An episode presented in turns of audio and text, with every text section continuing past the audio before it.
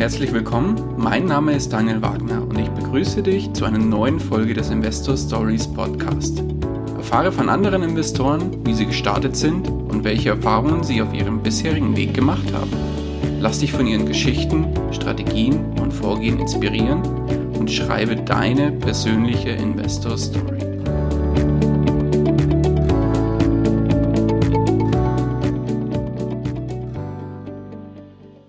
Bevor wir zur eigentlichen Podcast-Folge kommen, möchte ich dir noch kurz unseren Werbepartner vorstellen. Diese Folge wird dir präsentiert von OnVista. Bei OnVista, dem Portal rund um das Thema Börse und Geldanlage, kannst du kostenlos Musterdepots und Watchlisten von Börsenexperten abonnieren, somit deren Anlagestrategien nachverfolgen und dir Inspiration für deine eigenen Investments holen. Um das Ganze nutzen zu können, musst du dich nur einmalig für den kostenlosen OnVista-Bereich registrieren und kannst dann sofort loslegen. Den Link dazu findest du in den Shownotes zu dieser Folge. Und jetzt wünsche ich dir viel Spaß bei der kommenden Podcast-Folge. Hallo und herzlich willkommen zu einer neuen Folge des Investor Stories Podcast. Heute zum Ende des Monats wie immer die Aktie des Monats. Und heute zu Gast bei mir mal wieder der gute Eduard von Rendite Bibel. Grüß dich, Eduard. Ja, hallo Daniel.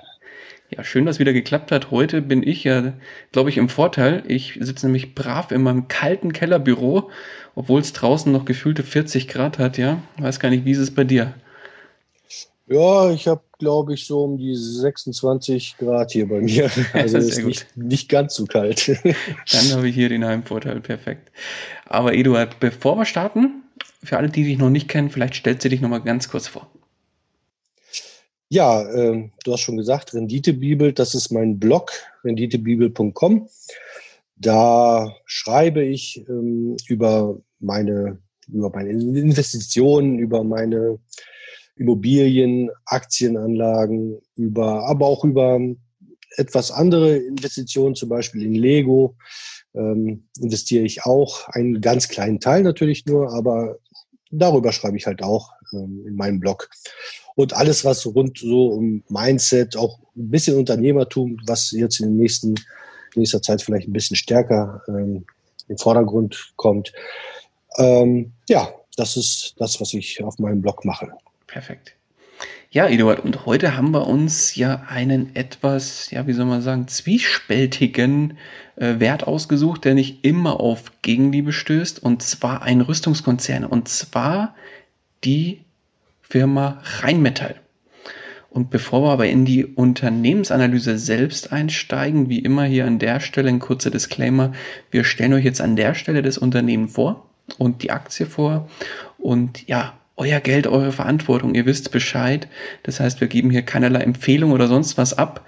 Das heißt, ihr entscheidet selbst, was mit eurem Geld passiert und ob ihr dann letztendlich in diesen Wert investiert oder nicht. So, Eduard, jetzt können wir mit der Unternehmensanalyse, würde ich sagen, starten. Und ja, zu der Beginn ist ja immer das Beste, nämlich die Historie. Lass uns doch mal so ein bisschen auf ja, die Historie von Rheinmetall schauen. Wie ist die Firma entstanden und wie ging es da los? Ja, ähm, ja, mache ich klar. Ich würde vielleicht noch ein, zwei Worte vorwegnehmen, vielleicht mal nur einen ganz kleinen äh, in, Introducer, äh, was Rheinmetall jetzt genau ist. Na klar. Du hast schon gesagt, das ist ein äh, Rüstungsunternehmen, aber das ist halt auch nur ein Teil des Unternehmens. Äh, die, der andere Teil des Unternehmens ist auch ein Automobilzulieferer. Mit äh, Sitz in Düsseldorf ist die äh, AG mit äh, knapp 23.780 äh, Mitarbeitern, ist äh, weltweit vertreten in 143 Staaten. Ähm, ja, ähm, ist im MDAX gelistet, vielleicht jetzt nochmal als, als, als Abschluss. Mhm. Und dann können wir gerne jetzt äh, in, die, in die Historie des Unternehmens starten. Gerne, gib uns mal einen Überblick. Ja, also die Historie ist relativ lang schon. Ähm, vor 131 Jahren wurde das Unternehmen gegründet, ganz genau zu sein 1889. Da haben die Hörder Bergwerks und Hütten, äh, der Hörder Bergwerks und Hüttenverein die Rheinische Metallwaren Maschinenfabrik Aktiengesellschaft gegründet. Kurz wurde das immer schon Rheinmetall AG genannt. Okay. Ähm, ja, das wurde als Rüstungsunternehmen auch schon gegründet äh, für die Munitionsproduktion für das Deutsche Reich, für das damalige. Dann ähm, im gleichen Jahr, also im Jahr der Gründung, hat man auch äh, das Werk dann schon fertiggestellt und äh, so langsam lief dann die Produktion an. Ähm, neun, äh, ach Quatsch, 1900, 1892, also drei Jahre später, ähm, da erwarb man schon das, das, das erste Unternehmen. Dann, das war die Metallwerk Erhard und Haie AG, die ebenfalls in Düsseldorf ansässig war. Und äh, einige Jahre später hat man das auch komplett dann ins Unternehmen eingegliedert. Das erworbene Unternehmen, ähm, das produzierte äh, auch in dem Bereich, also im Metallbereich, Industriebereich, äh, Produkte ähm, Im gleichen Jahr, 19, ach Quatsch, 1896, hat man auch schon das erste Schnellfeuergeschütz auf den Markt gebracht. Ähm, und das wurde dann zum ersten Kassenschlager von Rheinmetall. Das heißt, da haben sie umgeschwenkt von Munition hin zu ja, Waffen tatsächlich. Genau. Mhm. Das, das hat halt auch mit, mit, mit dieser, mit diesem Kauf des, äh, von Erhard und Haie zu tun. Da, da hat man sich Expertise natürlich eingekauft und äh, dadurch konnte man dann auch ein, äh, dieses Geschütz dann entwickeln und dann auch auf den Markt bringen. Ja, das wurde, wie gesagt, zum, zum äh, großen äh, Erfolg zu der Zeit. 1901 hat man dann weiter zu, zu, Zukäufe gemacht, und zwar die Munitions- und Waffenfabrik AG in Sömmerda, das ist ähm, im Osten. Da die hatte auch eine, eine Rüstungspalette, sage ich mal, mit Handfeuerwaffen, dazugehörigen Patronen und Geschosszündern.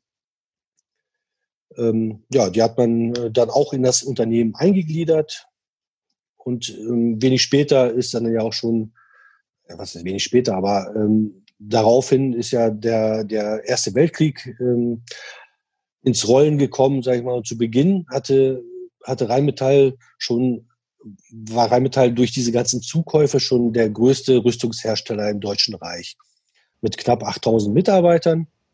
Und während dieses Ersten Weltkrieges, ähm, da, da, da war ja die Produktion wurde komplett hochgefahren, ähm, wurden die von den 8000 Mitarbeitern 48.000 Mitarbeiter, also oh, eine extreme Erhöhung. Mhm. Die Produktionsflächen wurden in äh, sehr kurzer Zeit vervierfacht. Und äh, ja, im, ähm, als man dann den Krieg verloren hat, ähm, kam ja durch den Versailler Vertrag diese ganzen Restriktionen, die, die ganze Rüstungsindustrie wurde in Deutschland quasi zum Stillstand gebracht. Ähm, der Großteil der Beschäftigten von Rheinmetall, dem wurde gekündigt, logischerweise. Es gab ja keine Arbeit dann. Ähm, und um sich über Wasser zu halten, hat man dann, musste man dann auf eine zivile Produktion umsteigen. Ähm, dann hat man im Stammwerk Lokomotiven, Eisenbahnwaggons, Landmaschinen und äh, Dampfflüge hergestellt. Und in, äh, und in dem Werk in Sömmerda äh, hat man so feinmechanische Geräte wie Schreib- und Rechenmaschinen hergestellt. Ja, dann äh, 1921 ähm, hat man dann wieder kleinere Stückzahlen von Waffensystemen ähm, wieder produzieren können, weil die Alliierten das wieder zugelassen haben. Ähm, aber die zivile Produktion ist ja ist quasi fast zu, zu überliegen gekommen, weil keine Aufträge mehr reinkamen.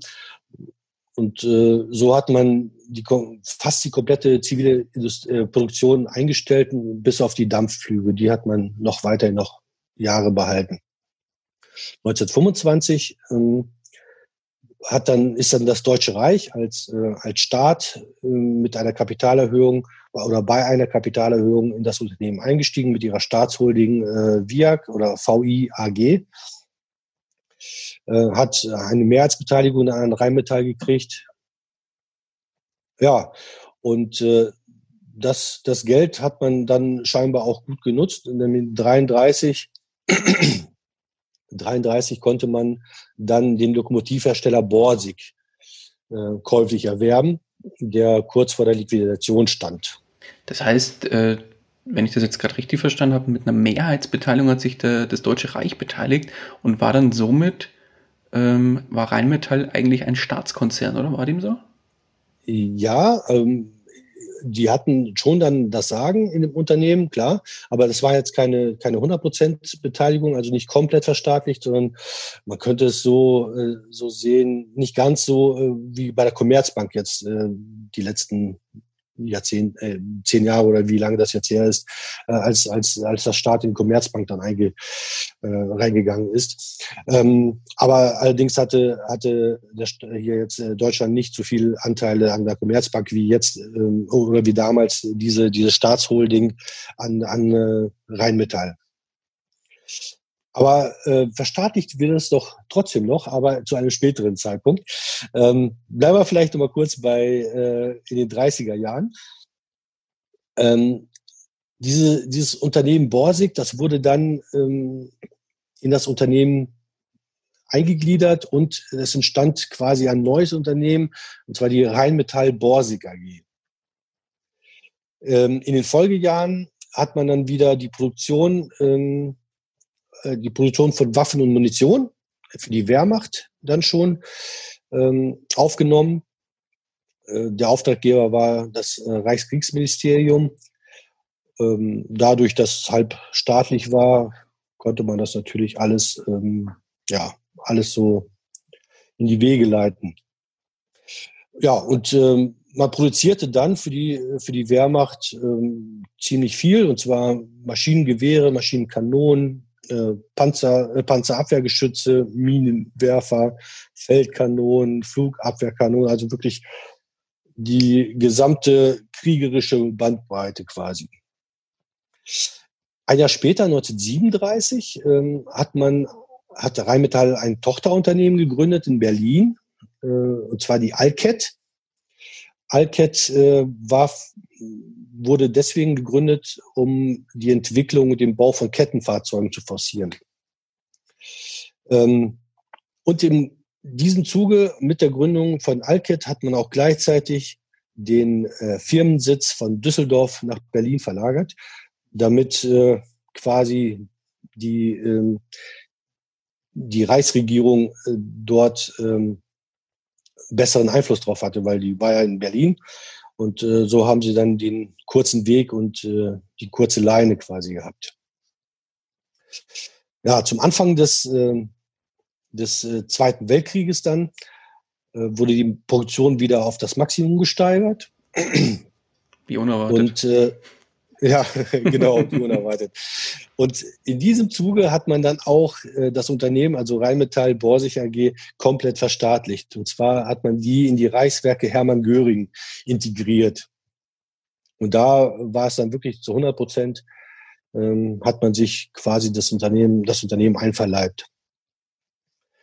Dann zum Ende des Zweiten Weltkrieges, ähm, als auch die, die vielen Luftangriffe auf Deutschland kamen, da wurden äh, natürlich besonders solche Ziele ähm, stark beschädigt. Viele, viele Werke von äh, Rheinmetall Borsig wurden äh, zerstört. Und die, die nicht zerstört wurden, die wurden dann nach Kriegsende äh, von den Alliierten aufgeteilt, äh, wurden zum Teil noch also zerstört oder ähm, man hat dann zivile Produktion ähm, daraus ähm, gewonnen. Das Werk in Sömmerda, ähm, das wurde von den Sowjets äh, dann der DDR-Diktatur übergeben und äh, das lief dann unter dem Namen VEB Mechanik Büromaschinenwerk Rheinmetall Sömmerda. Das muss ich jetzt aber ablesen, weil das ist ein ziemlich langer Name, den ich mir so nicht merken kann. Äh, dort wurde dann äh, Büromaschinen äh, hergestellt, Fotoapparate, aber auch Moped-Motoren. Ich weiß nicht, kennst du Simson und Spatz? Nee. Simson ist so, so ein, äh, okay, ist so ein Moped, äh, also Typ, also klassisches DDR-Moped gewesen. Ah, okay. Äh, und dafür wurden die Motoren dann in diesem Werk hergestellt. Ah, okay. Ja, wenn wir jetzt mal kurz in den Westen wieder gehen, also in die BRD, mhm. Ähm, da wurde in den 50er Jahren ähm, äh, auf, im Grunde, äh, als das, als das Produktionsverbot dann langsam wieder gelockert wurde und aufgehoben wurde, wurde dann die Rheinmetall Borsig AG in eine Holdingstruktur ähm, gesteckt und zwar mit zwei Tochterunternehmen und zwar einmal Borsig wurde als, als äh, Tochterunternehmen äh, dort integriert mit Firmensitz in Berlin. Dort äh, wurden dann weiterhin erstmal noch zivile ähm, Produkte hergestellt, äh, zwar Dampfkessel und Kälteanlagen. Und äh, die Rheinmetall, die wurde wieder nach Düsseldorf verlagert und dort wurden auch erstmal Schreibmaschinen, Stoßdämpfer, Aufzüge, Gerbereimaschinen, ähm, ja und sowas hergestellt. 1956 wurde dann oder hat die BRD, der gehörte nämlich äh, das Unternehmen bis dato noch, äh, hat das verkauft an die äh, Röchlische Eisen- und Stahlwerke GmbH, heute äh, auch bekannt unter Saarstahl. Ja, und kurz darauf hat man äh, dann das Unternehmen komplett gespaltet. Und zwar hat man Borsig an die Salzgitter AG veräußert ähm, und ja, und äh, blieb jetzt dann auch wieder nur noch Rheinmetall über. Ähm, Im gleichen Jahr hat man aber auch schon wieder angefangen, äh, Waffen für die Bundeswehr dann äh, herzustellen. Also 1956. Die Bundeswehr wurde ja neu aufgestellt 1956 und ähm, Rheinmetall begann dann mit der Produktion der Waffen für die Bundeswehr. Das war zu dem Zeitpunkt schon erlaubt. 1964 dann folgten auch schwerere Waffen und Waffensysteme. Ja, in den folgenden Jahrzehnten ähm, wurde dann auch die zivile Produktion mit Zu- und Verkäufen neu geordnet. Ähm, ja, und dann 86 wäre vielleicht nochmal ganz interessant zu wissen, hat man den äh, Unternehmensbereich Automobiltechnik so ein bisschen in den Fokus genommen, hat einen Vergaserhersteller Pierburg GmbH gekauft. Ähm, und ähm, ja, auch einfach, um sich auf die verändernde politische Lage mit Fall 1989, äh, mit Fall der Mauer und äh, ja, mit dem Ende des Kalten Krieges musste man auch mehr in die zivile Produktion gehen, weil die, der Rüstungsbereich, der dann stark dann zurückgefahren wurde. In den 90er Jahren hat man dann aber, äh, hatte man aber trotzdem noch äh, Zukäufe im Rüstungsbereich getätigt, und zwar die MAK Systemgesellschaft und die SDN Atlas Elektronik, ähm, um ja, um da noch mehr Kompetenzen im Rüstungsbereich zu bekommen. Man hat aber auch äh, seinen Automobilsektor ähm, nochmal verstärkt und zwar mit Kolbenschmidt, äh, was damals äh, eine, eine, große Marke war mit äh, im Bereich von äh, Motorkolben. Ah, okay. Ja, Wahnsinn. 19, 1997 hat man dann so angefangen an der Struktur des Unternehmens zu arbeiten. Man hat äh, quasi zwei Gesellschaften gegründet und, und unterhalb dieser Holding, ähm, und zwar die Rheinmetall W&M GmbH, ähm, das später dann zur DTEC AG, also Rheinmetall DTEC AG wurde. Äh, dort war quasi der, der Rüstungsbereich integriert und, die, und der Automobilbereich wurde dann die KSPG, was äh, dann später Rheinmetall Automotive wurde. Und nochmal drei Jahre später, im Jahr 2000, hat man dann eine grundlegende Strategieausrichtung äh, beschlossen, dass man sich auch wirklich nur auf diese beiden ähm, Bereiche, also sprich äh, Rüstung und Automobilzulieferung, ähm, spezialisiert. Man hat dann quasi alles andere, was so an, an, an kleineren Nischen war, alles verkauft und sich wirklich nur darauf ausgerichtet. Ja, und so steht das in groben Zügen das Unternehmen auch bis heute. Mit, klar, mit kleineren Anpassungen und äh, Zu- und Abkäufen, aber im Grunde genommen ist das äh, so, wie das jetzt heutzutage auch ist. Wahnsinn. Ich glaube, äh, Rheinmetall ist eins der Unternehmen, das wirklich eine Geschichte vorzuweisen hat. Also, wo man wirklich sagt, da hat sich ja wirklich extrem viel getan in den letzten Jahren. Ja, was waren das jetzt, 131 Jahre? Genau. Wahnsinn. Es gibt ja auch, glaube ich, nichts, was die noch nicht gemacht haben, so gefühlt, ja. Bis auf Kugelschreiber ja, zusammenbauen. äh, ja, im, Industriebereich haben sie, Im Industriebereich haben sie einiges gemacht. Ja, das, das waren halt immer, immer so gewisse Zeiten, die, die halt bestimmte Reaktionen erwartet äh, oder zeigen mussten. Ne? Man, ja, klar man konnte halt nicht immer auf, nur auf Rüstung setzen oder nur auf, äh, auf zivile Produktion. Man musste immer hin und her switchen. Es ist wahrscheinlich auch gar nicht mal so einfach, so einen großen Betrieb ähm, dann auch so zu lenken. Ne? Ja, und dann vor allem, dann wurden sie sich einfach mal vom Staat einverleibt. Ja, und dann ja, mussten sie sich ja eigentlich auch wieder irgendwie neu aufstellen, ja, als Firma. Ja, genau. Wahnsinn. Aber jetzt verstanden, zum Schluss ist es dann im Prinzip auf zwei ja, primäre Sachen rausgelaufen und zwar einmal auf, den, auf das Thema Defense, also das heißt hier wirklich so das Thema äh, Rüstung und auf das Thema Automobil oder Automobilzulieferer. Lass uns da vielleicht noch mal ein bisschen tiefer jetzt drauf einsteigen und uns mal die heutige Unternehmensstruktur ein bisschen detaillierter anschauen. Was kannst du uns dazu sagen? Ja, gerne. Ähm, ja, wie du schon richtig sagtest, äh, es gibt zwei Sektoren, und zwar Automotive und Defense. Und diese beiden Sektoren werden nochmal unterteilt in, ähm, Rheinmetall nennt das Division.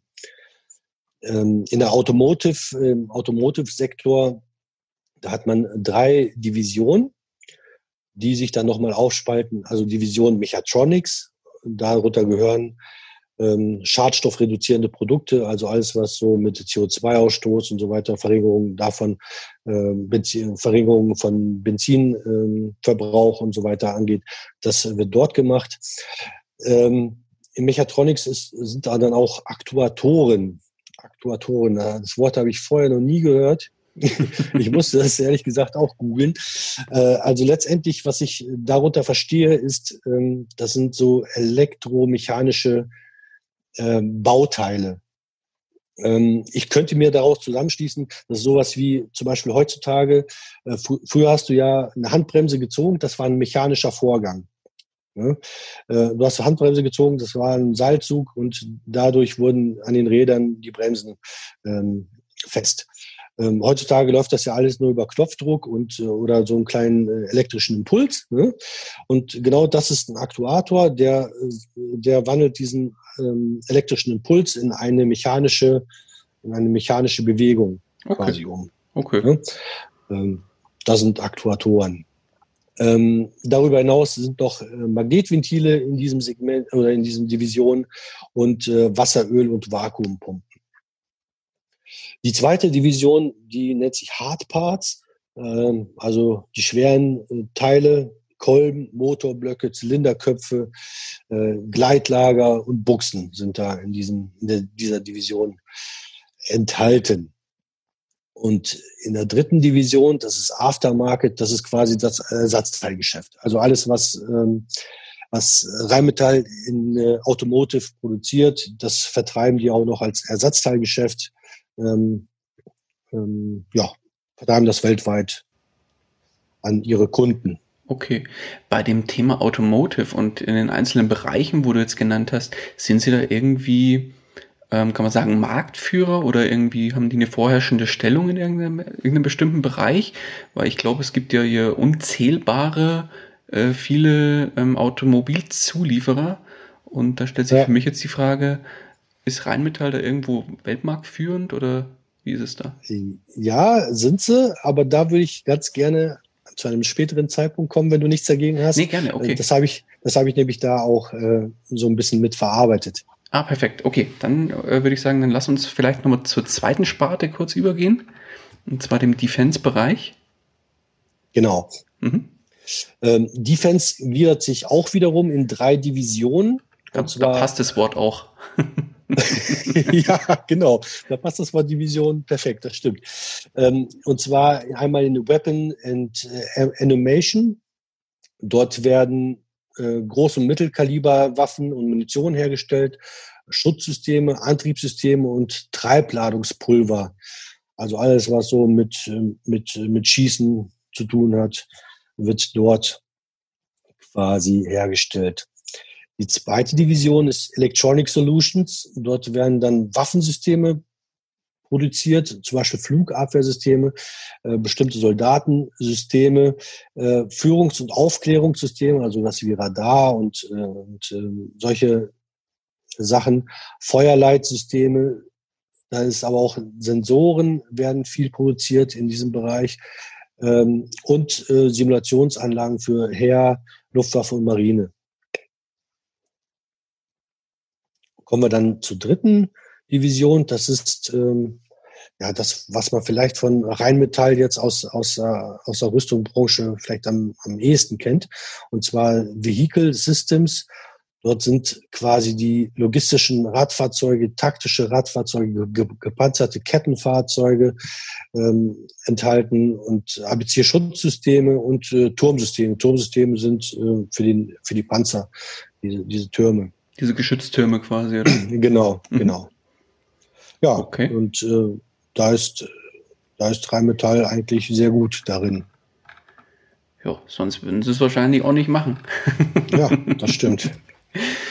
Aber dann, äh, wenn wir gerade so schön von, der, von den Divisionen gesprochen haben, dann lass uns doch vielleicht mal schauen, wer diese Divisionen alle äh, anleitet und wer steht denn im Prinzip äh, diesen ganzen Divisionen als Vorstand beziehungsweise Vorstandsvorsitzender bevor. Ja, äh, bin ich voll bei dir. Vorstand ist in meinen Augen auch ein sehr wichtiger Teil des Unternehmens, auch äh, ein Schlüssel, kann auch ein Schlüssel zum Erfolg sein oder ist sehr oft ein Schlüssel zum Erfolg oder auch Misserfolg. ähm, deswegen schaue ich da auch immer ähm, sehr stark auch drauf, äh, was äh, wie der Vorstand zusammengesetzt ist, was da sind da für Leute drin. Ähm, der Vorstandsvorsitzende ist äh, Armin Pappe, äh, Pappberger. Ähm, der ist seit seinem Ingenieurstudium in den 1990 in die, direkt in die Defense-Sparte bei Rheinmetall gegangen und durchlief dort einige Stationen, äh, bis er dann 2001 in den Managementbereich von Tochterunternehmen in der Defense-Sparte dann ansässig wurde und dort äh, bestimmte, bestimmte Managementbereiche durchlief, zum Beispiel Geschäftsbereichsleiter äh, bei Waffen und Munition war er und bei Fahrzeugsystemen. Seit 2011 ist er Bereichsvorstand Defense und seit 2012 der Vorstandsvorsitzende der Rheinmetall AG. Also er ist gleichzeitig, ich sag mal, äh, der, der Vorstand, ist im Vorstand von, von der Defense, von der Sparte Defense und gleichzeitig auch Vorstandsvorsitzender vom Gesamtunternehmen Rheinmetall AG. Das ist auch, was ich bisher noch nicht so gesehen habe oder vielleicht auch noch nicht wahrgenommen habe bisher. Ähm, das, das zieht sich aber bei Rheinmetall auch bei den anderen ähm, so durch. Der Finanzvorstand zum Beispiel ist Helmut P. Merch. Der ist äh, diplomierter Kaufmann ähm, und ist 1982 ins Unternehmen reingekommen und durchlief dort verschiedenste ähm, ja, Stationen mit Führungsaufgaben in den Tochtergesellschaften. Ähm, zuerst im mittleren Management, dann auch im höheren Management. Unter anderem war er auch äh, Vorstandsmitglied bei der ehemaligen Maschinenbautochter Jagenberg. Das, die gehörte mal früher zu, zu Rheinmetall, ist dann wieder verkauft worden. Ähm, und war auch stellvertretender Vorstandsvorsitzender der früheren Elektroniktochter Aditron.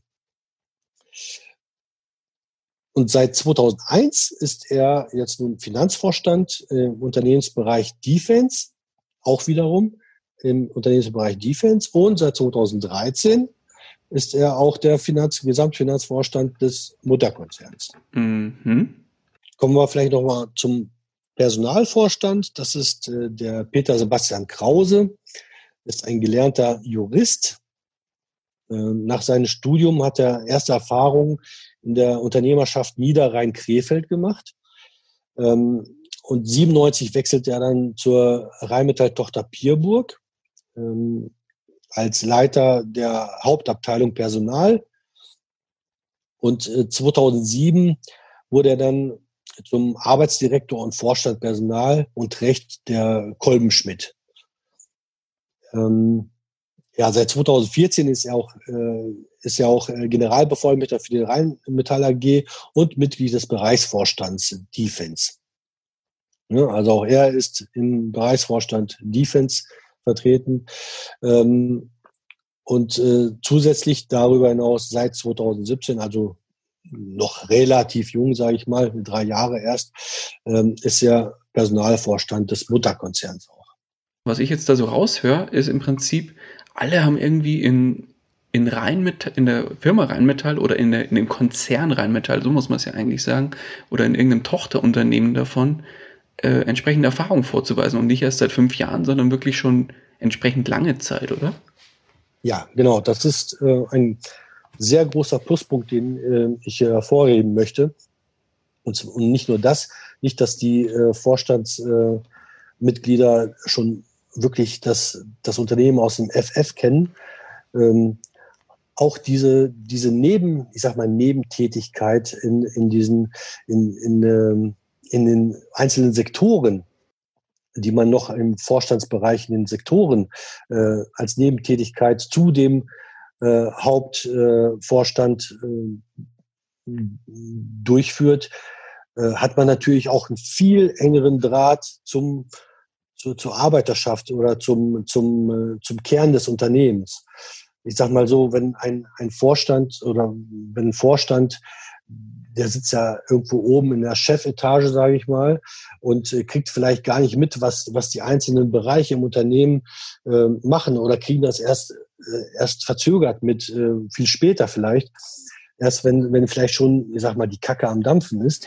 ja. Und dadurch, dadurch, dass sie auch in diesen, in diesen Sektoren selber schon ähm, mit drin sind, können sie natürlich viel früher ähm, reagieren und ähm, vielleicht den Weg, einen, einen anderen Weg einschlagen. Mhm. Die wissen quasi, was an der Front, äh, auf gut Deutsch passend zum, zum Rheinmetall, was an der Front ja. da wirklich vor sich geht und haben das auch schon live miterlebt. Genau, das, äh, so will ich das auch äh, sagen, ja. Mhm. Dann lass uns mal übergehen zu einem anderen Thema und zwar weg vom Vorstand hin zur Aktionärsstruktur. Was gibt es da Auffälliges zu ja, berichten? Ja, also ähm, als ich mir die Aktionärstruktur angeschaut habe, habe ich schon ein bisschen gewundert, weil da wirklich extrem viel äh, institutionelle ähm, äh, Fonds drin sind. Ähm, da sind ähm, jetzt aufgezählt, um vielleicht mal kurz anzufangen, der Free Float ist bei 45 Prozent und quasi der gesamte Rest besteht aus äh, institutionellen äh, Investmentfonds. Da sind aber auch solche Größen wie BlackRock, die Norges Bank, Deka Investment, äh, Deutsche Asset Management. Ähm, ja, sind äh, also alle großen quasi oder viele große dabei und auch schon seit vielen Jahren. Ähm, da sticht vielleicht ein Investmentbank besonders hervor, und zwar ähm, The Capital Group Companies. Die haben nämlich im Gegensatz zu den anderen, die nur zwischen zwei und drei Prozent ähm, Anteile haben, haben die so knappe zehn Prozent. Da habe ich mir natürlich gefragt, warum ist das so? Ähm, beziehungsweise greifen die jetzt auch in, in das Unternehmen ein, äh, indem sie Veto, äh, Vetos einlegen oder äh, irgendwas fordern von, von, von, vom Vorstand, äh, wie das Unternehmen zu führen ist? Wollen sie eigene äh, eigenes Personal in den Vorstand äh, hinein befördern. Das ist aber alles gar nicht gegeben. Ähm, die halten sich eigentlich komplett raus und sich nur auf die Investmenttätigkeit. Das ist schon, ähm, äh, ja, das ist schon sehr angenehm. Also man kann ihn, man kann das jetzt nicht als Ankerinvestor nennen, aber es sind jetzt auch keine, die, ähm, die jetzt da Unruhe reinbringen. Mhm. Aber kann es sein, dass so viele institutionelle Investoren drin sind, weil, weil die Firma eben auch im MDAX unterwegs ist und häufig sind ja, ja, also die, die DAX-Konzerne und so, die sind jetzt eher nicht so im Fokus oder häufig nicht im Fokus von den Großen. So, äh, zwar schon auch aufgrund von ETFs und Co., aber wow. viele schauen halt eher so auf die, ja, auf die zweite äh, Liga, sage ich mal oft. Und da ist eben MDAX äh, ein sehr stark äh, fokussiertes, ähm, fokussierte Index. Ist dem, ist ja. vielleicht so? Ja, kann, klar, kann auch ein, ein Grund sein, besonders weil auch der MDAX eigentlich den äh, DAX outperformt äh, genau. in der Regel. Ähm, weil das auch wirklich den Mittelstand, äh, auch viel vom Mittelstand, ehemaligen Mittelstand äh, reinkommt. Äh, und da werden halt, ähm, werden halt noch ein bisschen mehr Rendite gemacht. Ne? Gut, wunderbar. Dann hast du uns jetzt eine schöne Übersicht zur Aktionärsstruktur gegeben. Und dann lass doch mal übergehen zu einem weiteren Thema.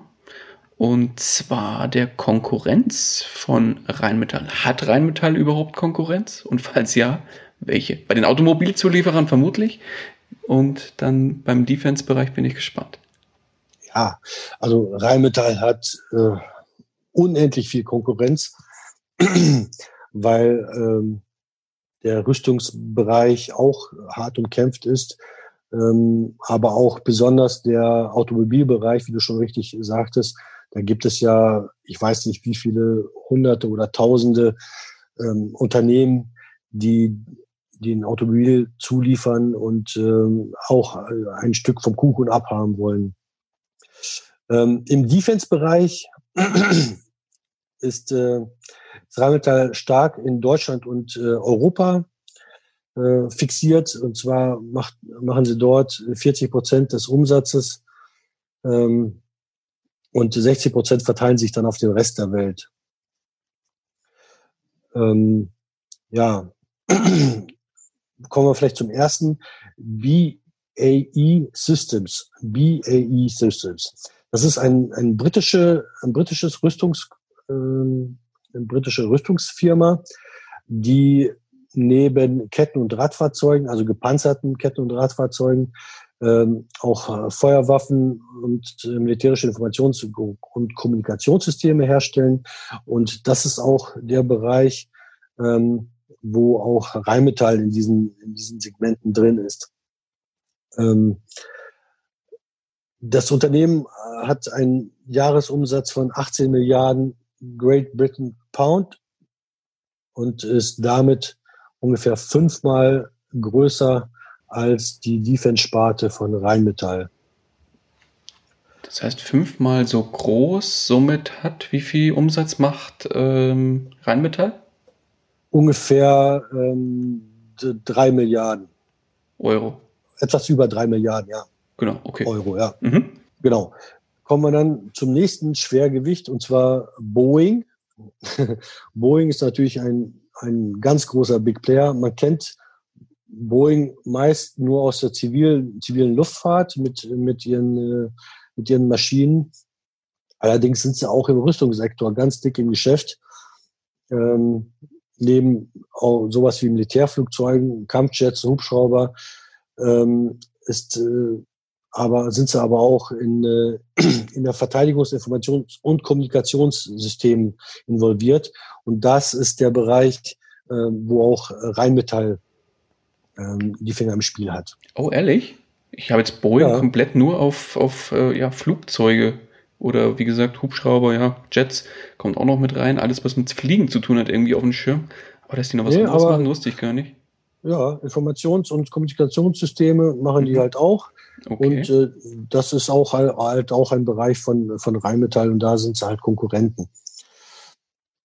Ähm, schaut man sich jetzt nur den den, den Rüstungsumsatz von Boeing an, dann äh, sind das 30 Milliarden US-Dollar. Ja.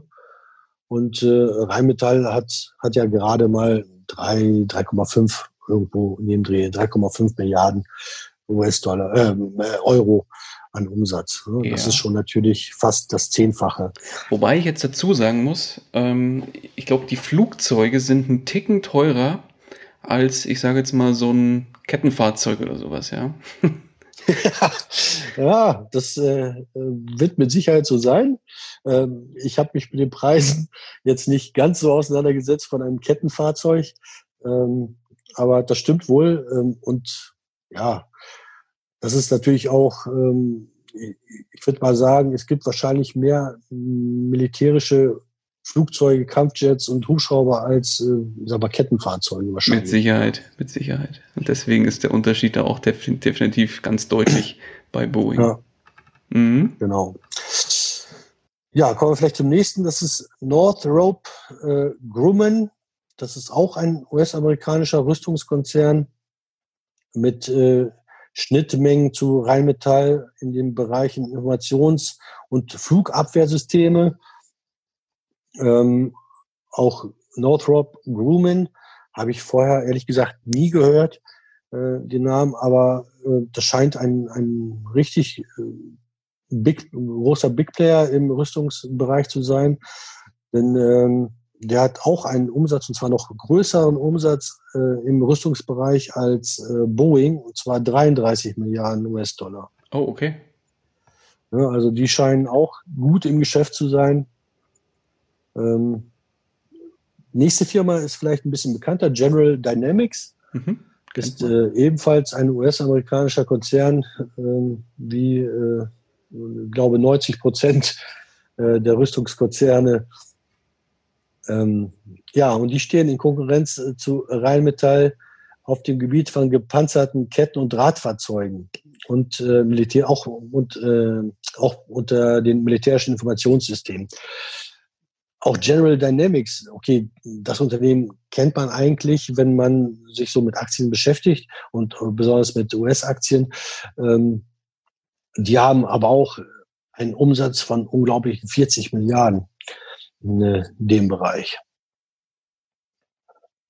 Und jetzt kommen wir quasi zum ja, Who is Who äh, des, des, äh, der Rüstungsbranche, sage ich mal. Und zwar ist das Lockheed Martin. Hm, kennt man auch. äh, ist genau, das muss kennt man eigentlich auch.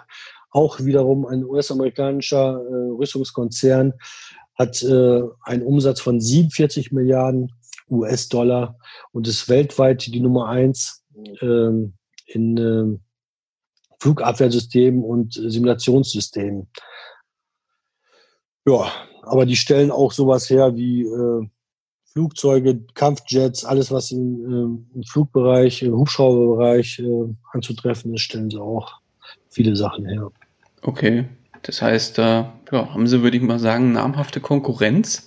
Wobei ich jetzt so ein bisschen rausgehört habe, dass immer wieder bloß so Schnittmengen, sage ich mal, gibt. Das heißt, die haben jetzt, ich weiß nicht, wie, wie breit Rheinmetall an der Stelle mit den ganzen einzelnen Sachen aufgestellt ist, aber die haben jetzt keinen Konkurrenten, der im Prinzip alles macht, was auch Rheinmetall macht, oder?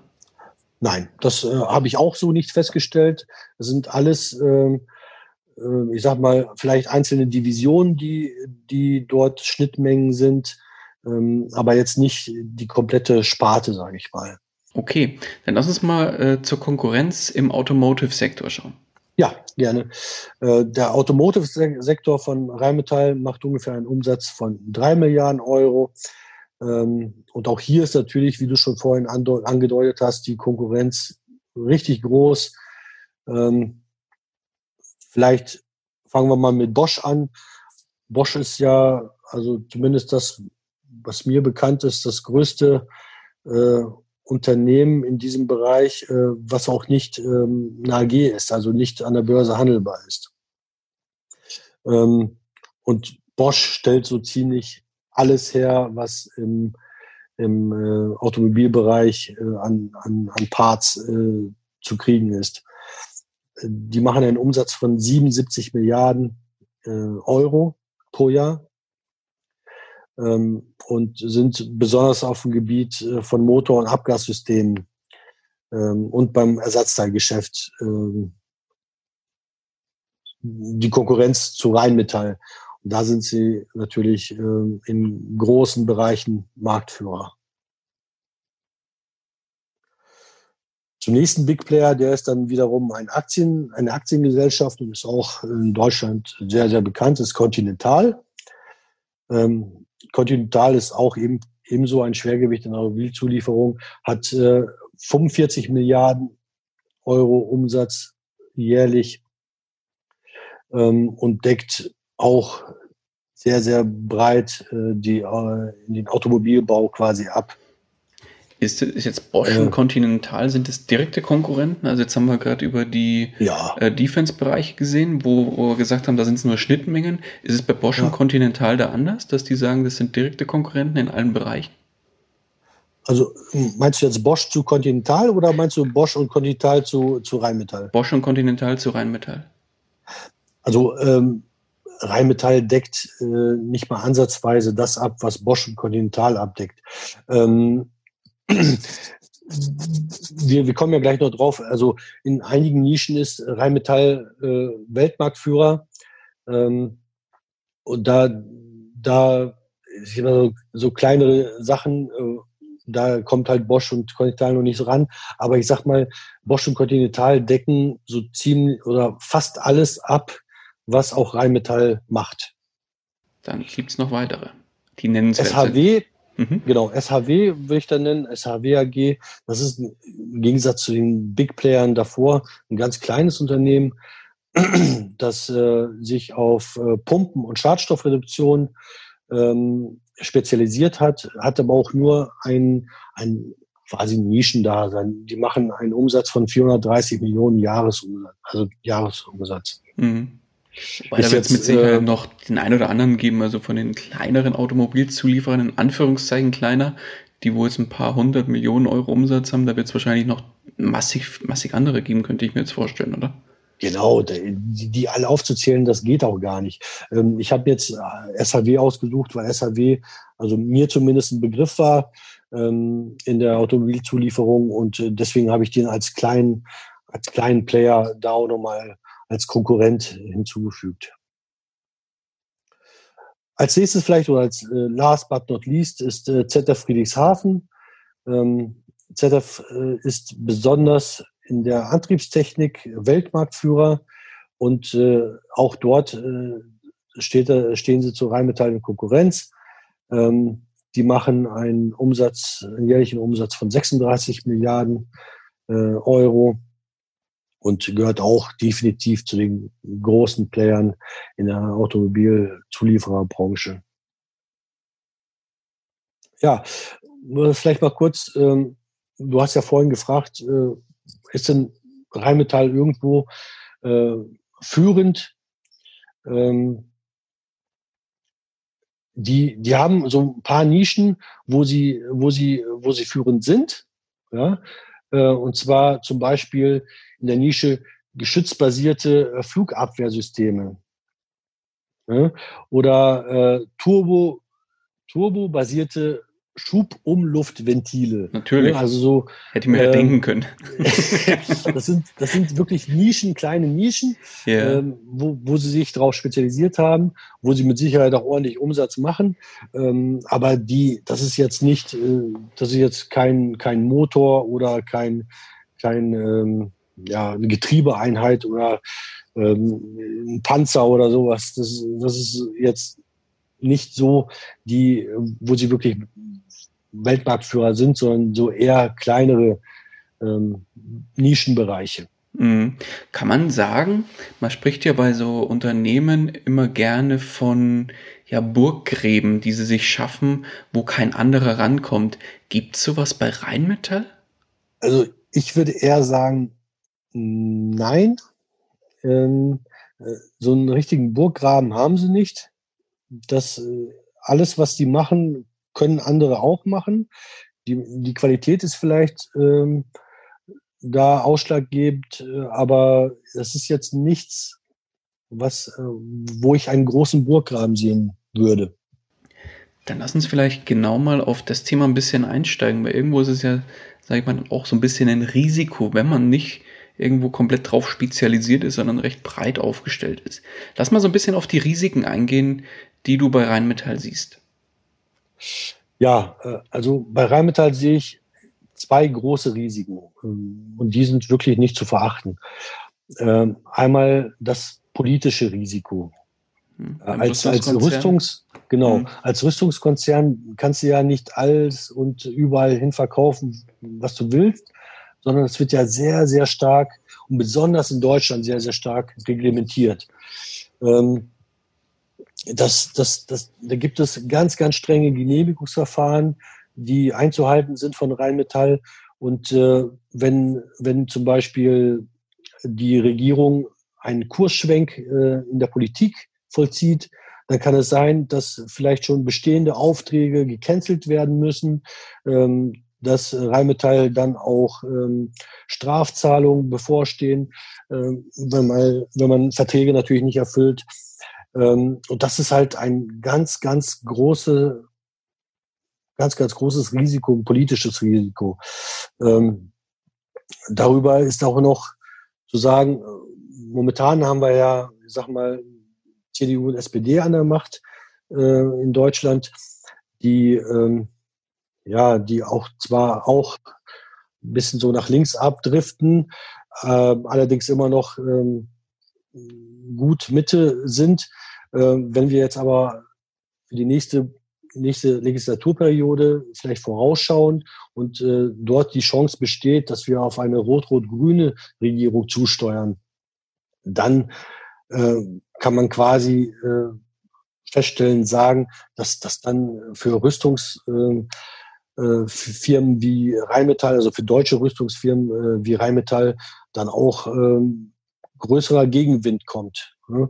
Weil besonders so linkslastige Regierungen sind halt äh, solchen Konzernen nicht wohlgesonnen. Das heißt, dann werden im Zweifel halt so ein bisschen Riegel vor die Waffenexporte geschoben oder das Ganze genau. deutlich stärker reglementiert. Genau, genau. Mhm. Ja, und der, der zweite das zweite große Risiko sehe ich dann ähm, in der Automobilindustrie. Ähm, Darf ich kurz einhaken? Ja, klar. Ich, ich, Thema politisches Risiko, ich finde das nochmal ganz spannend.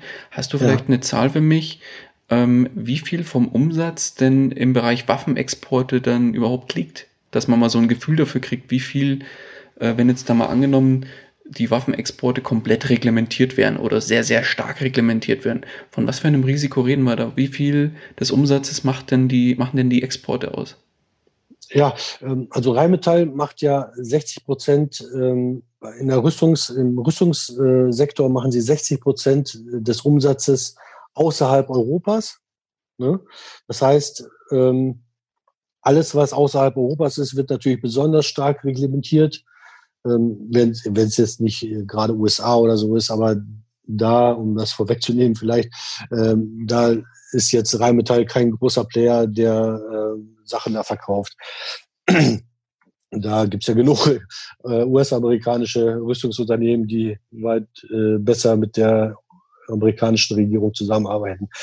Ähm, ja, aber ähm, das ist so, äh, dass 60 Prozent äh, außerhalb Europas äh, des Rheinmetall-Sektorenumsatzes ähm, außerhalb Europas gemacht werden. Und das ist natürlich das Risiko dann.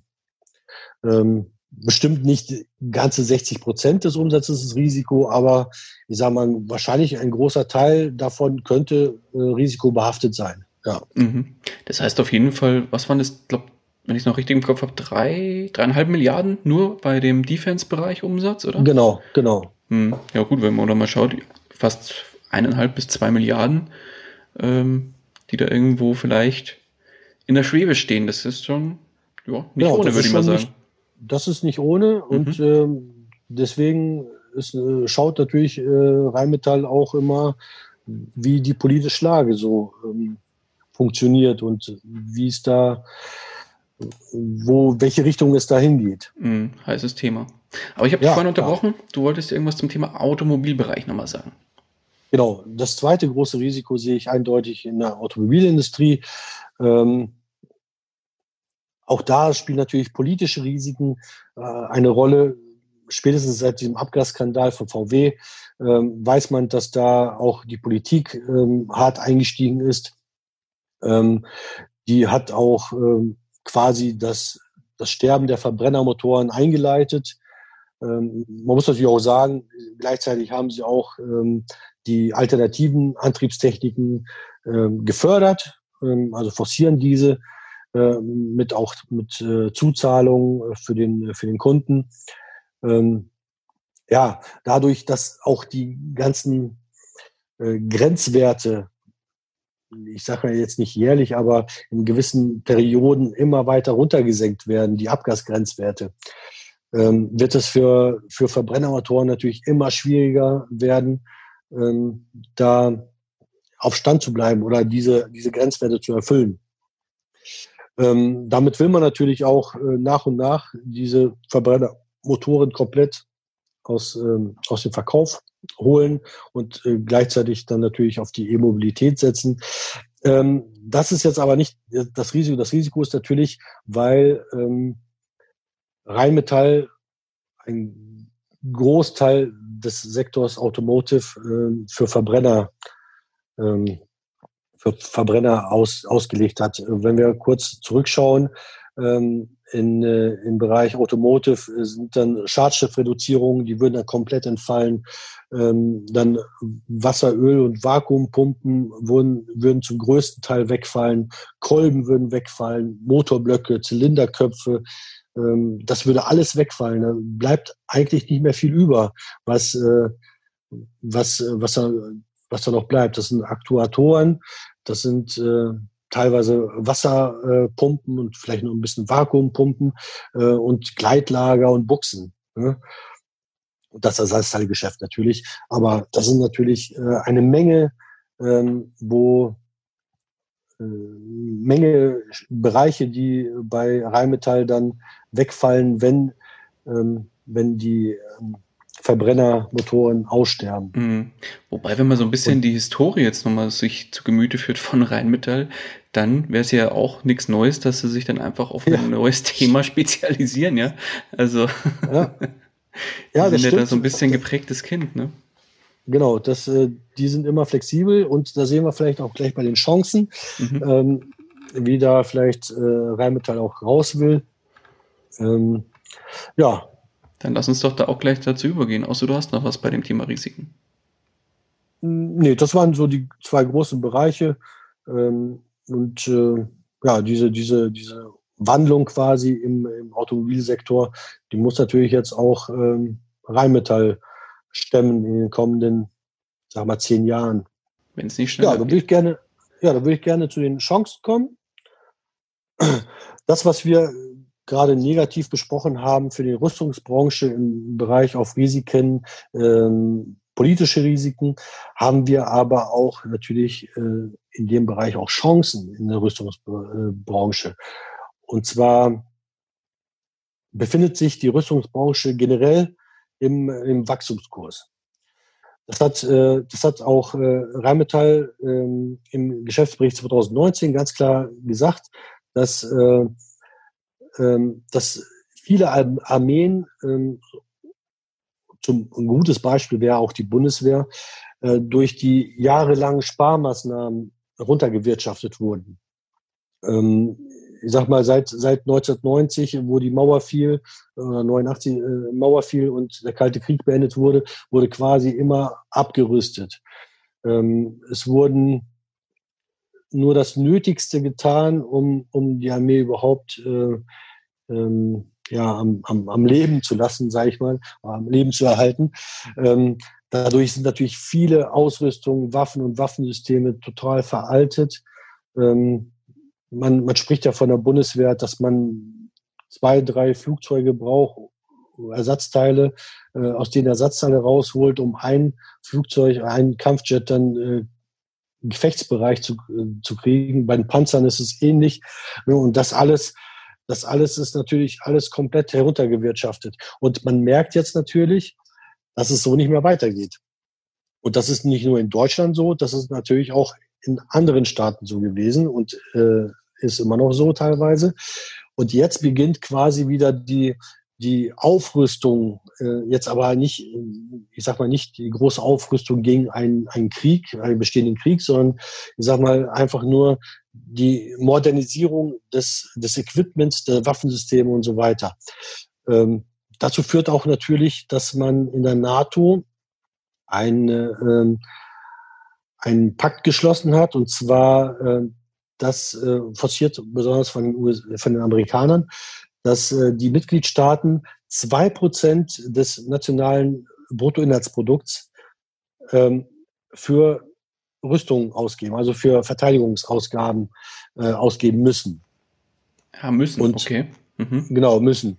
Äh, und Stand jetzt ist es so, dass von den 29 NATO-Partnern gerade mal sieben Partner diese Vorgaben überhaupt erfüllen. ja. Und Deutschland ist ein als, als der wichtigste Einzelkunde für Rheinmetall, mit, mit, mit Abstand der wichtigste Kunde für Rheinmetall, ähm, also Einzelkunde. Ähm, und Deutschland will in dem Bereich, momentan sind wir bei einem Etat von 1,36 Prozent des äh, BIP.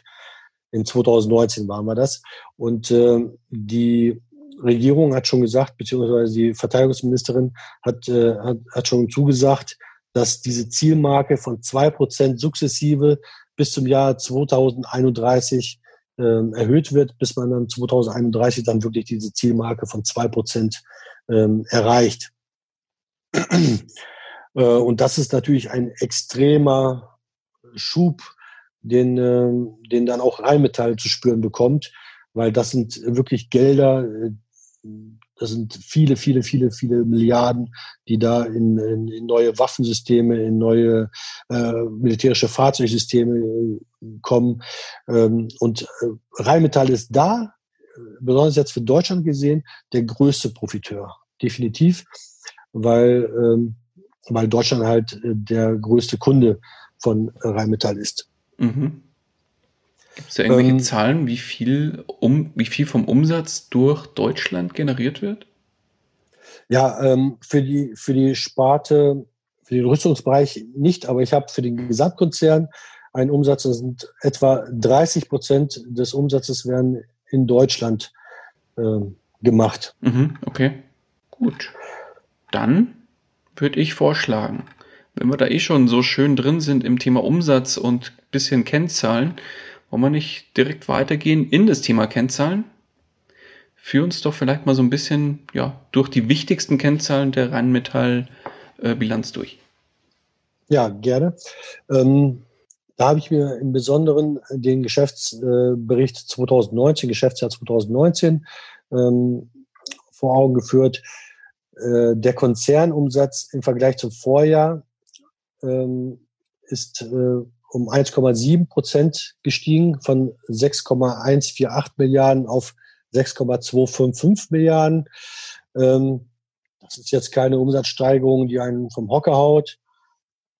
Ähm, aber wenn man jetzt in die, in die einzelnen Bereiche, also die Sektoren reingeht, dann wird man auch feststellen, warum das so ist. Und ähm, da muss man einfach sehen, dass die Automotive-Sparte jetzt komplett schwächelt. Das das, was ich vorhin auch gesagt habe. Äh, die, die Wandlung im Automobilsektor, die, die vollzieht sich jetzt gerade.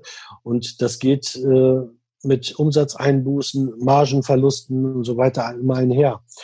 Ähm, so hat zum Beispiel in der Automotive-Sparte äh, Rheinmetall 2018 noch 2,93 Milliarden Umsatz gemacht und jetzt sind das schon 200 Millionen weniger. Auch äh, die Marge hat sich verschlechtert, äh, und zwar um 6,6 Prozent zu 2018.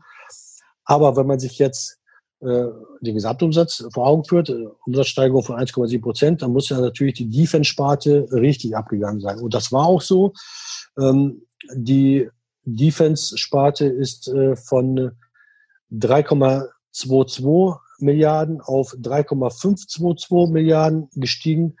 Das ist ein Umsatzplus von, äh, von 9,4 Prozent. Ne? Im Gegensatz zum Minusumsatz äh, von 6,6 Prozent in der Automobilsparte. Das ist schon äh, ein, ein wirklich guter Wachstumskurs, der in der Defense-Sparte drin ist. ja, wenn man ähm, sich den Umsatz nach Region anschaut, äh, haben wir vorhin ja kurz äh, schon mal angesprochen, dann äh, sind von den 6,225 Milliarden Gesamtkonzernumsatz kommen auf, auf, auf Kunden in Deutschland schon alleine fast zwei Milliarden, also ein, fast ein Drittel ähm, äh, geht nur nach Deutschland oder wird in Deutschland äh, das Geld gemacht, der Umsatz gemacht. Übriges Europa ist sogar noch kleiner als nur Deutschland äh, mit 1,866 Milliarden. Dann kommen die amerikanischen äh, Kontinente mit Nord-, Mittel- und Südamerika Und da, was ich vorhin auch angedeutet habe, dass, dass wir da äh, oder das Rheinmetall da komplett ähm, unbedeutende Rolle spielt, das sind gerade mal 655 Millionen, ähm, die da 2019 erwirtschaftet wurden. Mhm. Wobei in Nord-, Mittel- und Südamerika zusammen. Ne? Genau, mhm. genau. Das ist äh, der komplette amerikanische Kontinent. Äh, das, äh, das ist fast gar nichts. Dann haben wir noch Asien und Vorderasien. Da sind wir, äh, oder ich, ich weiß gar nicht, warum ich immer von wir rede. Wahrscheinlich, weil es ein deutsches Unternehmen ist. Aber äh, ich habe es auch gar nicht in meinem Depot, mal davon abgesehen. Ähm, aber äh, Rheinmetall hat da einen Umsatz von knapp einer Milliarde ähm, Euro. Und 700 Millionen gehen dann nochmal auf sonstige Regionen weltweit äh, drauf. Also wenn man so kurz Revue passieren lässt, sind die wichtigsten äh, Märkte für äh, Rheinmetall an erster Stelle Einzelmarkt Deutschland, dann äh, Europa und der asiatische Markt. Das sind so die Kernmärkte. Wobei zwei Drittel ist eigentlich, eigentlich komplett Europa, kannst du sagen. Also Europa und Deutschland zusammen. Ja, hm. stimmt, genau. Ja, okay. Eindeutig. Ja, wobei okay. Asien, ähm, wobei Rheinmetall aber auch ähm, Richtung Asien jetzt auch verstärkt gehen möchte, ähm, um dort auch nochmal ein bisschen Marktanteile zu holen. Mhm. Wie hat sich denn der Umsatz so die letzten Jahre entwickelt, dass man so vielleicht ein bisschen Gefühl dafür kriegt, wie der so die letzten Jahre gestiegen ist bei Rheinmetall oder auch gefallen ist? Ich weiß es nicht. Ja, also dafür, dass das Rheinmetall wirklich ein Zykliker ist, äh, hat sich, äh, die, haben sich die Umsatzerlöse doch recht gut entwickelt. Man muss natürlich auch dazu sagen, dass ich, äh, ich habe jetzt einen Zeitraum von 2013 bis 2019 genommen, ähm, dass in dem Zeitraum aber auch die Wirtschaft gebrummt hat. Ne? Also da ist so ziemlich alles gestiegen, was, äh, was steigen kann.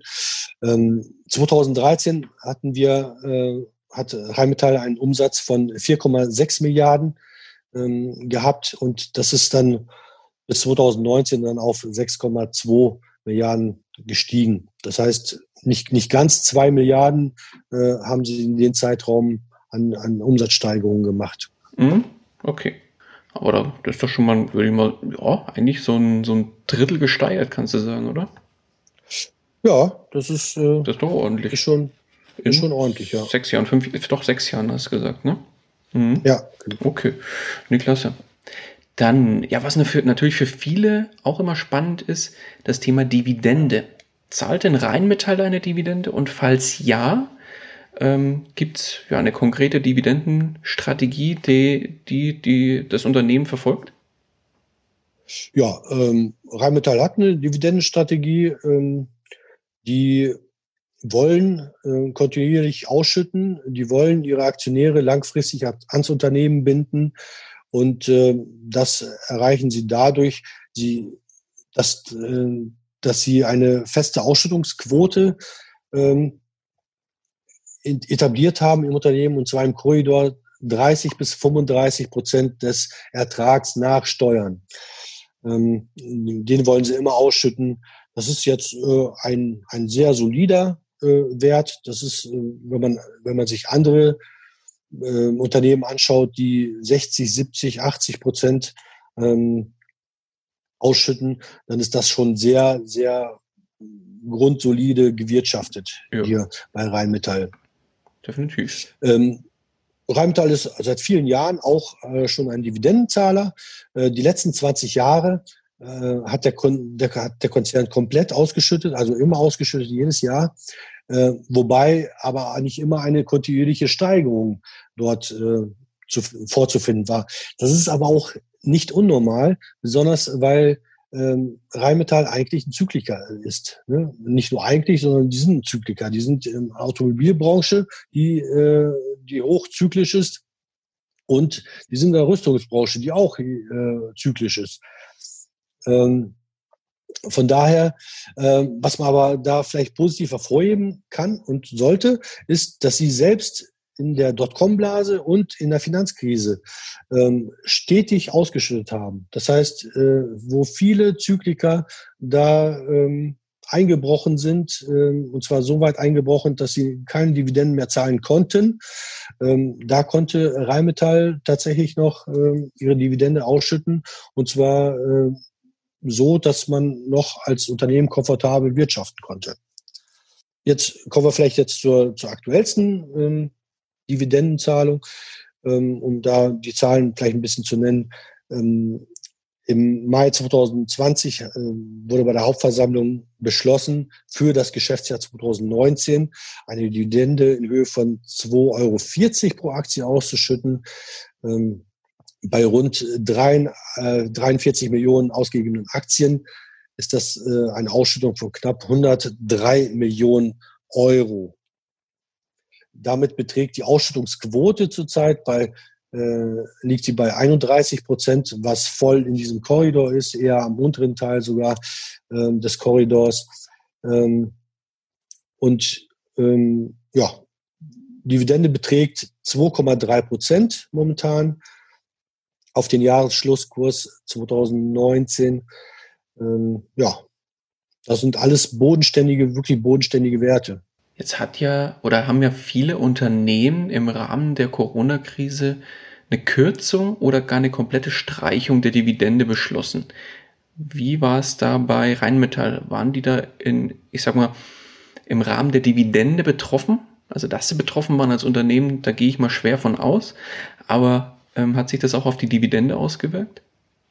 Nein, also das Jahr zuvor, ähm, also für Geschäftsjahr 2018 hatte ja Rheinmetall 2,10 Euro ähm, ausgeschüttet und jetzt, wie gesagt, für 2019 in 2020, also für das Geschäftsjahr 2019 haben sie ja in 2020 ja 2,40 Euro ausgeschüttet. Okay, das heißt, die sind bei ihrer ursprünglichen Planung geblieben und haben da keinerlei Änderungen ja, aufgrund Nein. von Corona irgendwie gemacht. Genau, wobei äh, Corona sich ja auch erst im Geschäftsjahr 2020 auswirken würde. Und das würde, wäre dann ja erst Thema 2021 für die Hauptversammlung. Allerdings, ähm, wenn man, wenn man sich so äh, die, die Quartalszahlen, die, die ich jetzt hier nicht näher erläutern äh, wollte eigentlich, ähm, wenn man sich die anschaut, dann stellt man auch fest, dass die Automobilbranche äh, weiter noch ein bisschen äh, abgesackt ist in den Quartalszahlen. Allerdings die Rüstung, der Rüstungsbereich dafür umso mehr gestiegen ist. Ne, also da ist Rheinmetall momentan äh, ergibt sich da so eine Schere, sage ich mal. Ähm, die die Automotive-Sparte geht ein bisschen runter, und dafür geht aber die Rüstungssparte hoch. Ähm, von daher können die halt auch schätzungsweise auch die Dividende für das Geschäftsjahr 2020 äh, in, äh, wahrscheinlich auch halten. Mhm. Kann wobei, ich mir zumindest sehr gut vorstellen. Wobei bei Corona, da haben jetzt viele Unternehmen natürlich gesagt, um eben Cash zu schonen, ja, und um äh, Geld im Unternehmen zu behalten, haben sie halt jetzt nachträglich die Entscheidung nochmal revidiert häufig, dass sie sagen, wir ähm, wollen für das vergangene Geschäftsjahr, obwohl da noch kein Corona da war, natürlich äh, die Dividende streichen beziehungsweise kürzen. Und das haben ja auch viele Unternehmen natürlich deswegen gemacht. Ja, stimmt, da hast du auch natürlich recht. Mhm. Ähm, die Hauptversammlung war ja am 5. Mai, da war schon Corona äh, mhm. voll im Gange. Genau, richtig. Ähm, und da haben sie halt beschlossen, eine Dividendenerhöhung. Ja, mhm. Also auch nicht daher, schlecht. Auch mal was anderes. ja, also äh, ich denke auch nicht, dass äh, Rheinmetall jetzt ganz stark von, von Corona betroffen ist nur vielleicht in der Automobilbranche eventuell äh, ein bisschen natürlich, aber das ist, das mengt sich alles mit, mit dem ganzen Umbruch in der Automobilbranche auch alles zusammen. Ähm, und auch ähm, Investitionen kommen ja dann auch nochmal. Und von daher denke ich, dass da jetzt nicht so viel, ähm, nicht so viel ähm, Einfluss auf das Kerngeschäft äh, von Rheinmetall hat. Mhm. Ja, lieber Eduard, jetzt haben wir ja, da hast du uns wirklich einen tollen Überblick über Rheinmetall gegeben. Ich fand das Unternehmen äh, sehr, sehr spannend und äh, vor allem die Geschichte. Also das war wirklich ein Unternehmen, wo wirklich mal eine Geschichte dahinter steckt und man sieht, wie das Ganze wirklich hin und her gesprungen ist, sowohl von den ähm, Produkten als auch von den ja, ich sag mal, Besitzern in Anführungszeichen. Das ging ja wirklich von normalen, von einem normalen Unternehmen hin zu einem Staatskonzern und dann wieder zurück in den jetzt mittlerweile MDAX-Konzern. Aber abschließend würde ich vorschlagen, lass oder zieh doch nochmal ein kurzes Fazit oder vielleicht auch ein längeres Fazit, das bleibt dir überlassen. Und ja, teile uns mal so ein bisschen dein Resümee mit, wie du jetzt die Rheinmetall als Unternehmen siehst. Ja, also Rheinmetall ist natürlich ein sehr kontroverses Unternehmen. Ähm, viele Investoren wollen nicht in Rüstungsunternehmen investieren. Ähm, und dann auch noch Rüstungsunternehmen, die zur Nazi-Herrschaft äh, die Waffen und äh, Waffensysteme produziert haben. Ähm, kann, kann ich ver verstehen, kann ich äh, auch nachvollziehen. Ich, ich für meinen Teil sehe das anders weil das ist all, alles Geschichte. Das war zu einer Zeit, in der es, äh, der es ganz andere Begebenheiten gab. Und wenn man es wenn man's jetzt äh, mal ganz hart sieht, dann dürfte man auch keine, äh, keine Adidas zum Beispiel kaufen, weil äh, die Dassler-Brüder zum Beispiel in, in der NSDAP waren äh, und äh, deren Werk auch für Waffenproduktion genutzt wurde. So, ähm, okay. Also wenn man, wenn man das jetzt ganz, ganz hart sieht, dann gibt es ganz viele Betriebe in Deutschland, die man dann gar nicht, äh, in die man gar nicht investieren dürfte, wenn man, äh, wenn man diesen Blickwinkel hat. Also ich habe diesen geschichtlichen so Blickwinkel, ne? Ge genau, genau, mhm. diesen geschichtlichen Blickwinkel. Genau. Ich, ich, ich sehe das persönlich nicht so, weil das sind ja jetzt auch 80 Jahre oder über 80 Jahre her, ähm, diese dunkle Fleck in, in der deutschen Geschichte. Ähm, und viele Unternehmen konnten ja noch nicht mal was dafür.